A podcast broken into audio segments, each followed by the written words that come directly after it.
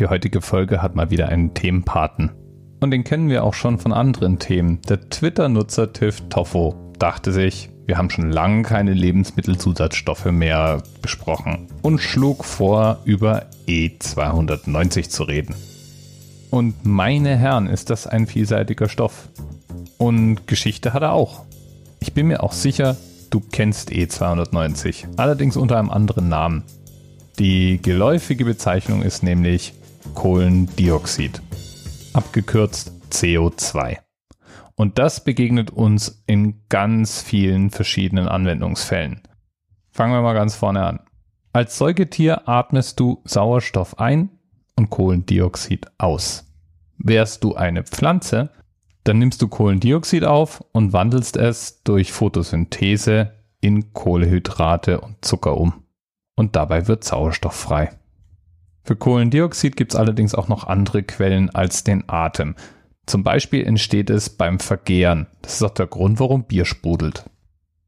Entdeckt wurde Kohlenstoffdioxid als eines der ersten Gase überhaupt, und zwar im 17. Jahrhundert vom flämischen Chemiker Johann Baptista von Helmont. Der hat irgendwann mal beobachtet, dass Holzkohle, die verbrannt ist, hinterher weniger Material ist als vorher.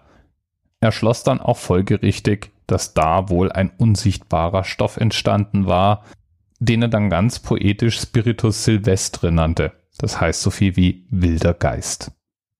Danach hat sich ein Arzt damit beschäftigt, Joseph Black, und hat den Stoff etwas genauer unter die Lupe genommen. Der hat dann zum Beispiel erkannt, dass Kohlendioxid schwerer als Luft war und Verbrennungsvorgänge stoppen konnte. Und da sind wir dann auch bei einer heutigen Anwendung von Kohlendioxid. Es wird nämlich als Isoliergas beim Schweißen benutzt oder zum Löschen von Bränden. Es verdrängt nämlich Sauerstoff und ohne Sauerstoff eben kein Feuer.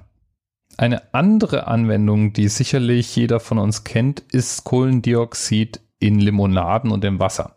Da kommt es jetzt nicht natürlich vor, sondern da muss es beigemengt werden. Ich habe zum Beispiel einen Soda-Stream daheim. Also so ein System, in dem man in Druckflaschen geliefertes Kohlendioxid einschraubt und dann Wasser aufsprudeln kann. Die Entdeckung, dass es geht, verdanken wir Joseph Priestley, der 1772 das erste Sodawasser der Menschheit hergestellt hat. Ob er dann auch gleich auf die Idee gekommen ist, das Zeug zu trinken, weiß ich nicht. Aber bis heute sprudeln wir unsere Getränke gerne auf. Joseph Priestley hatte allerdings noch kein Verfahren, das irgendwie massentauglich gewesen wäre. Der musste noch, um Kohlendioxid zu erzeugen, erstmal Schwefelsäure in eine kalkhaltige Lösung leiten und dann das Kohlendioxid in einen Becher mit Wasser auflösen.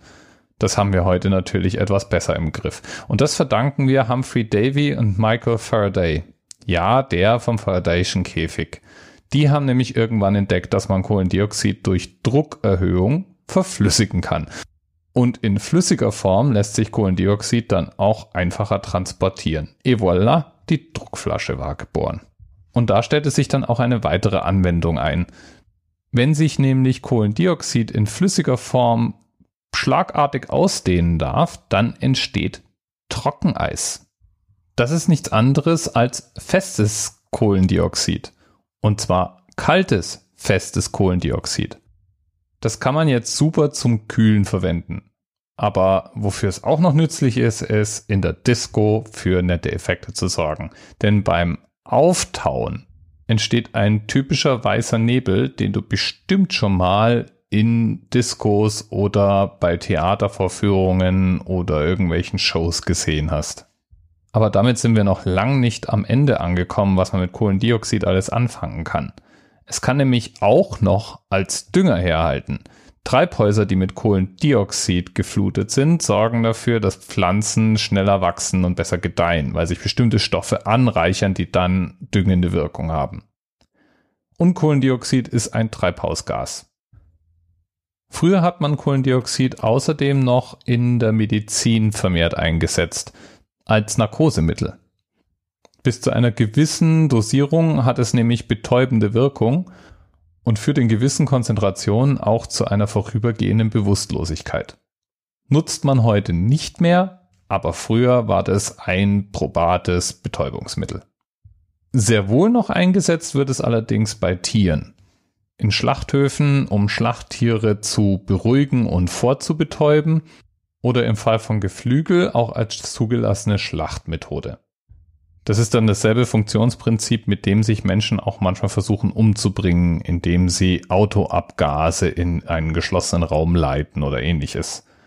Die Idee ist einfach, so viel CO2 um sich herum zu haben, dass Sauerstoff verdrängt ist und man ist erst betäubt, dann bewusstlos und dann setzt das Atemzentrum aus. Gott sei Dank ist da Kohlendioxid in Form von Kohlensäure, also E290, deutlich weniger gefährlich. Jedenfalls sehe ich meinen Wassersprudler jetzt dann doch mit etwas anderen Augen. TÜV Toffo sei Dank. Bis bald.